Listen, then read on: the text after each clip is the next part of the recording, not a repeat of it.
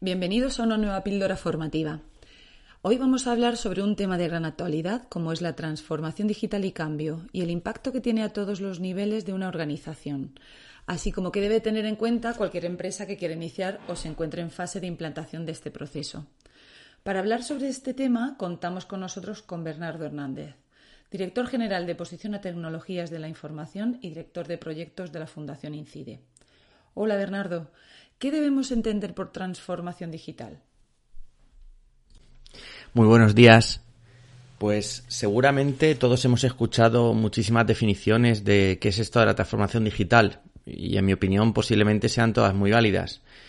Creo que cuando tratamos de explicar qué es esto, eh, no debemos llevarnos exclusivamente por el término en sí, sino que tal vez tendríamos que hacer el ejercicio de entender aquellos cambios que nuestra sociedad está teniendo. Y hablo a nivel cultural, social, tecnológico y en el caso que nos ocupa, el impacto que estos tienen en la nueva forma de hacer negocios.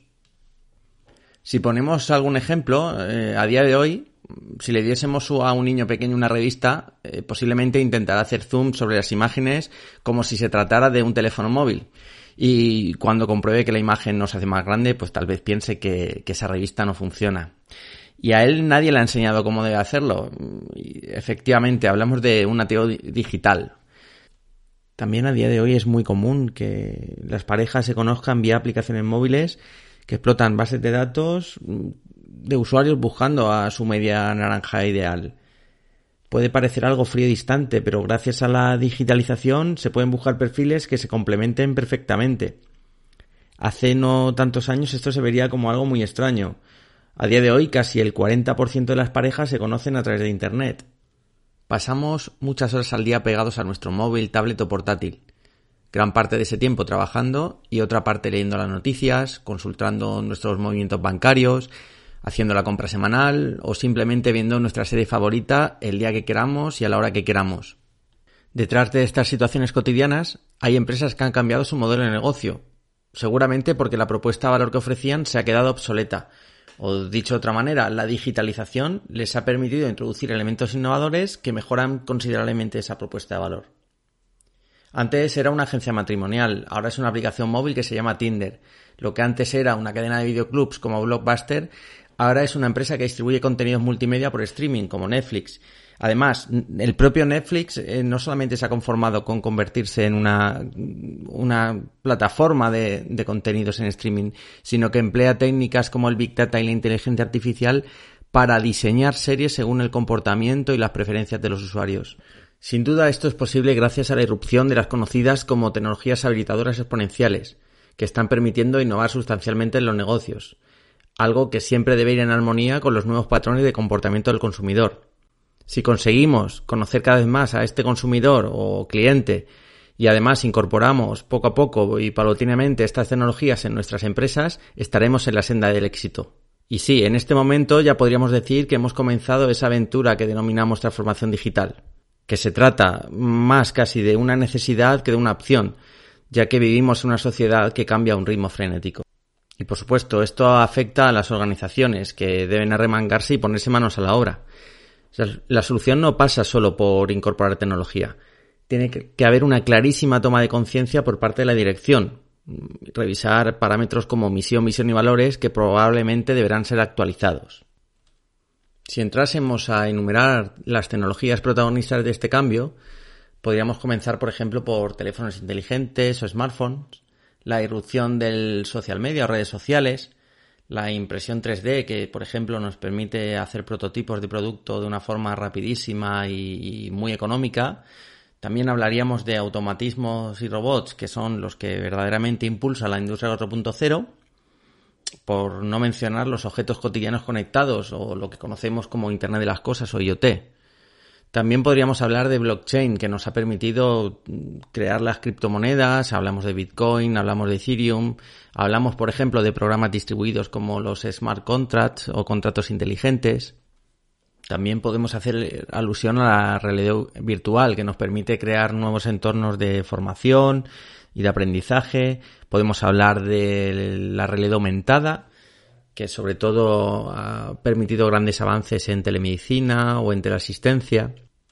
Tenemos el cloud computing, que hace que hoy las empresas inviertan cada vez menos en, hardware y se vayan más a, llevar sus programas a la nube en espacios que a veces están a cientos o miles de kilómetros de sus instalaciones. Eh, tenemos un tema muy, muy candente como es la ciberseguridad, que a veces la dejamos de lado, pero, pero es muy crítica. Recientemente hemos tenido muchísimos casos de ciberextorsión, donde prácticamente se puede decir que a las empresas les han paralizado sus sistemas y se pide a cambio un rescate o tecnologías como el Big Data que unido a la inteligencia artificial permiten crear, por ejemplo, los asistentes que hoy en día todos conocemos, que llevamos en nuestros móviles, como pueden ser Alexa o puede ser Siri. Y es que sin duda todo esto puede parecer algo inalcanzable para una empresa de pequeño o mediano tamaño, no relacionada especialmente con el sector tecnológico. Pero lo mejor de todo es que estas tecnologías, y en buena medida gracias a la servitización, comienzan a ser cada día más asequibles para prácticamente cualquier empresa. Es inevitable hablar de este tema, pero ¿crees que en esta era digital se van a destruir muchos empleos? Pues lógicamente incorporar este tipo de tecnologías va a provocar que algunos puestos de trabajo puedan peligrar, principalmente porque alguna tecnología permite automatizar parcial o totalmente esos procesos que hasta día de hoy hacían los humanos de forma manual. Pero al mismo tiempo se van a generar nuevas necesidades que trabajen en la integración, el mantenimiento y en la evolución de estas nuevas tecnologías. Esto no se va a solucionar únicamente con la incorporación de nuevas personas a las organizaciones, sino que en determinados momentos estos puestos de los actuales trabajadores van a ser reconvertidos a través de procesos de aprendizaje y formación y sus funciones se van a ver totalmente alteradas y renovadas. Tengamos también en cuenta que muchos de esos nuevos empleos van a estar relacionados con los llamados STEM, es decir, aquellos vinculados con conocimientos en ciencia, tecnología, matemáticas e ingeniería.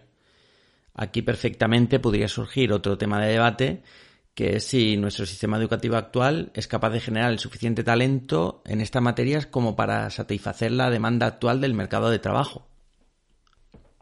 Retomando el tema sobre el concepto de transformación digital, podríamos decir que no es un proyecto, no es un plan o incluso un programa, sino que va mucho más allá. Podemos decir que se podría tratar de un cambio disruptivo en el modelo de gestión empresarial, que siempre van a hacer por el, por el cambio radical en la cultura de la organización a todos sus niveles. El proceso de transformación digital podríamos decir que, que se enmarca dentro de siete ejes fundamentales el primero sería el eje de cultura y comunicación, como mencionábamos anteriormente, ya que habrá que revisar los valores de la empresa, máxime cuando han cambiado tanto las, las reglas del juego en la forma de hacer negocios. El segundo eje sería el de la experiencia del cliente. Seguro que todos hemos tenido alguna vez una mala experiencia, por ejemplo, al realizar una compra online, porque cuando hemos ido a pagar no, no, había producto en stock, porque no se nos ha informado correctamente los gastos de envío, porque el producto ha llegado tarde, bueno, por un sinfín de causas. Eh, todas estas situaciones a día de hoy deben ser muy cuidadas, sobre todo si tenemos en cuenta que entre el 85 y el 95% de la toma de decisiones es emocional. Esta situación debe ser muy tenida en cuenta. Imaginemos, solamente un 10% del proceso de compra se hace de forma racional. Siempre tendremos que tener en mente crear experiencias inigualables, trabajar la omnicanalidad. Hoy en día no es suficiente con ir a un pequeño comercio a comprar, sino que queremos consultar información del producto en la web. Nos gusta posiblemente hacer una consulta por redes sociales, por sistemas de mensajería. Hoy en día el, el, usuario está acostumbrado a, a que ese proceso de compra, en ese proceso de compra se vean involucrados diferentes canales.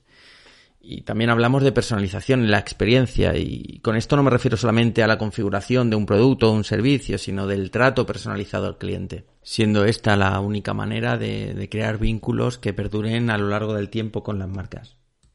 El tercer eje sería el nuevo modelo organizativo. Y aquí hablamos de cambiar los organigramas tradicionales de las empresas y buscar organizaciones muchísimo más ágiles en la toma de decisiones y que al mismo tiempo sean capaces de aprovechar el talento interno que tienen fomentando pues la innovación, la co-creación y la colaboración. El cuarto eje sería el de las personas y sin duda uno de los más importantes. Hablamos de transformación digital, pero no nos cansaremos de decir que, que, es un tema más de personas y de cambios organizativos que de tecnología en sí. Por ello, el objetivo será siempre el de conectar el talento con la cultura y el propósito que hayamos definido en nuestro plan estratégico. Si no entendemos esto, difícilmente vamos a ser capaces de conseguirlo. No debemos olvidar que siempre existe una resistencia al cambio que por naturaleza tenemos las personas. Para mitigar la presencia de esta resistencia, que a veces se puede convertir incluso en, miedo, podemos hacer muchas cosas como podría ser Definir con claridad los objetivos desde el primer momento para reducir la incertidumbre en toda la organización. Formar continuamente a nuestros empleados. El jefe siempre debe acompañar en, esta misión y, ejercer su rol de líder. Y por último, que no se nos olvide reconocer esos logros, esos pequeños avances que vayan haciendo las personas dentro de nuestras empresas. En quinto lugar tendremos el eje propiamente de la tecnología como comentábamos anteriormente, hemos de tener presente que estamos viendo un momento de democratización de la tecnología. Se han abarantado muchísimo los costes y podemos adquirir tecnología como si de un servicio se tratase. Hemos pasado de utilizar la tecnología como simplemente una herramienta para optimizar procesos y ser más productivos a aplicarla para generar nuevos modelos de negocio totalmente disruptivos. No por ello la optimización de procesos va a ser menos importante, ya que precisamente los procesos suponen el sexto eje en el proceso de transformación digital. Jamás antes se ha insistido tanto en la optimización de procesos y en la búsqueda de la excelencia operativa. Y es que estas tecnologías nos permiten reducir la típica burocracia que había anteriormente en las empresas y ser mucho más eficientes y mucho más eficaces, ya que ahora estas tecnologías nos permiten simplificar estos procesos, digitalizarlos, automatizarlos, dotarlos de inteligencia artificial e incluso en determinadas ocasiones eliminarlos. Para conseguir esta optimización y estos cambios podemos apoyarnos en herramientas y metodologías como el Lean, como Design Thinking, etc. Ya que hablamos de Design Thinking, podemos introducir el séptimo eje, que es el de la innovación. Eje que será transversal a todos los demás. Es importante que dentro de la cultura de la organización se promueva siempre la innovación continua y que ésta ponga al cliente en el centro de la misma, es decir, que el cliente esté en el centro de la innovación. Porque si conseguimos mejorar las experiencias de este cliente, seguramente se va a ver afectado de forma positiva en la cuenta de resultados de la empresa. En este sentido, y ya que hablamos de innovación, creo que es oportuno hablar de las, de las etapas que compondrían un proceso típico de innovación. En primer lugar, hablaríamos de ideación, incorporando esos mecanismos que fomenten la creatividad y la generación de nuevas ideas por parte del personal involucrado. En segundo lugar, la viabilidad, comprobando que estas ideas que hemos generado están alineadas siempre con la estrategia corporativa y los valores. Además, que tecnológicamente es posible y que los costes son asequibles. En tercer lugar, dentro del proceso de innovación hablaremos de prototipado. Es el momento de desarrollar esa prueba de concepto que pueda ser testada en el cliente y ajustada en los atributos que sean necesarios si, si lo requieren, para que en cuarto lugar, lleguemos a ese desarrollo del producto fruto de la evolución del prototipo o prueba de concepto anterior que ya permita ser lanzado al mercado. Y por fin llegaríamos al, último paso de un proceso de innovación que no sería otro que el de seguimiento, que nos permitiría conocer el impacto que tiene este nuevo producto en el mercado y cómo ha sido la experiencia con el cliente para, para tenerlo en cuenta e introducir mejoras en nuevas iteraciones posibles de este producto. Así quedarían definidos los siete ejes sobre los que puede asentarse un proceso de transformación digital. Para terminar, Bernardo, ¿qué debe hacer una empresa que quiere iniciar este proceso? En primer lugar, creo que hay que hacer un ejercicio para mentalizarse de que este va a ser un proceso de transformación largo y posiblemente complejo. Además, al mismo tiempo, la dirección tiene que estar plenamente convencida de la importancia de la digitalización de su compañía. Porque si no es de esta manera, difícilmente van a ser capaces de liderar un proceso que han de hacer extensible a todo el personal, ya que todo el personal va a estar involucrado en el proceso de transformación. En segundo lugar, habría que pararse y tomar conciencia sobre la nueva realidad en la que vivimos. Hemos mencionado algunos ejemplos. Y aquí me refiero a tendencias tecnológicas, a cómo han evolucionado los mercados, o se han visto afectados, las nuevas características del consumidor, cómo ha cambiado su forma de, consumir productos y servicios y cómo lo está haciendo la competencia Cuando tengamos todo esto en mente y tomemos conciencia, será el momento de ver cómo afecta nuestra planificación estratégica y, llegado su momento, revisarla y alinearla con los nuevos objetivos definidos. Por último, para poder decir que hemos iniciado propiamente esta aventura de transformación digital, nos tocaría buscar y dar con ese partner que sea nuestro compañero de viaje. Esta va a ser una decisión muy madurada o debe ser muy madurada porque sin duda va a ser un factor determinante en el éxito o fracaso de la digitalización y adaptación a, esta nueva forma de hacer y de gestionar negocios. Muchas gracias, Bernardo, por acompañarnos y darnos tu opinión sobre cómo las organizaciones deben enfrentarse a un proceso de transformación digital. Muchas gracias a vosotros por la invitación y hasta pronto.